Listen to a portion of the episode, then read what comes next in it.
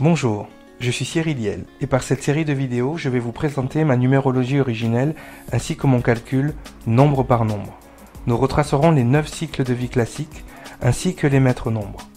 Nous aurons aussi des hors-séries sur les walking, les métanovas et les princes planétaires. Donc, s'il vous plaît, soyez patient. Avant d'apprendre X, Y, Z, commençons par ABC.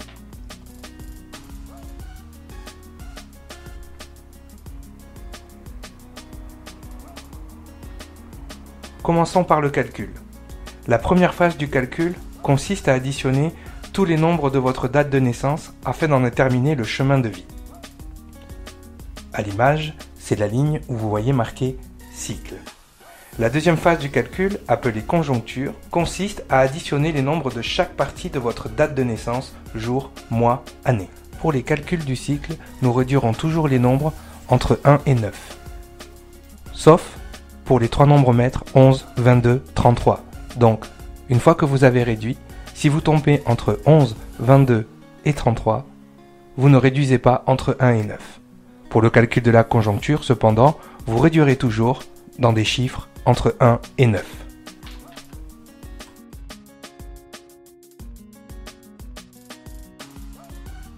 Le nombre trouvé dans votre chemin de vie correspond à un de vos cycles d'incarnation, qui sont aussi au nombre de 9.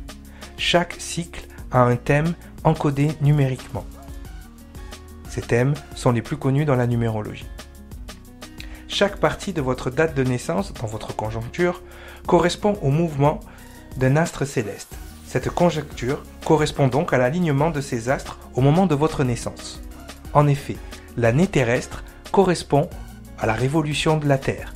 Le mois de l'année correspond au cycle du Soleil dans les douze maisons du zodiaque.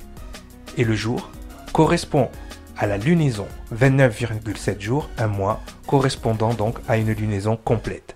Chacun de ces astres gère un de vos corps. La Terre gère votre corps physique, c'est elle qui a donné la chimie de votre corps.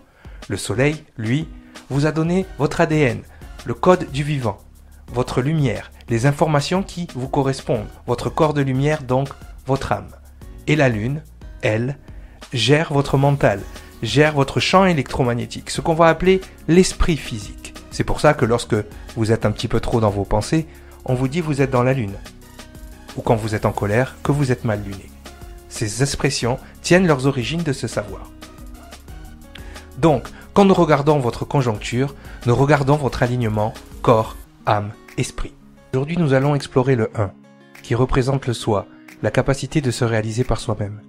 Que vous l'ayez en chemin de vie ou en conjoncture, le 1 représente la solitude. Que ce soit pour vous replier sur vous-même ou que ce soit pour vous ressourcer, vous aimez être dans votre bulle et vous ne laissez pas rentrer n'importe qui dans cette bulle.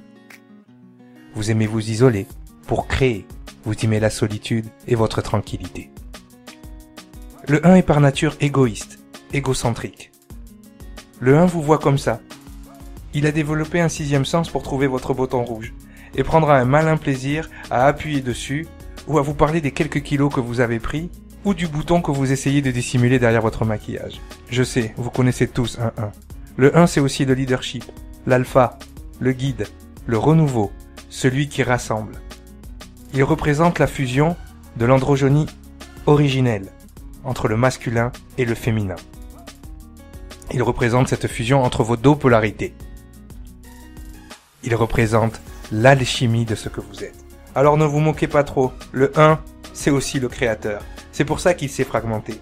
C'est pour ça que vous voulez retourner à lui, à l'unité. Oneness. Voilà, c'est tout pour aujourd'hui. Alors on se retrouve la semaine prochaine pour explorer le numéro 2. Allez, à bientôt.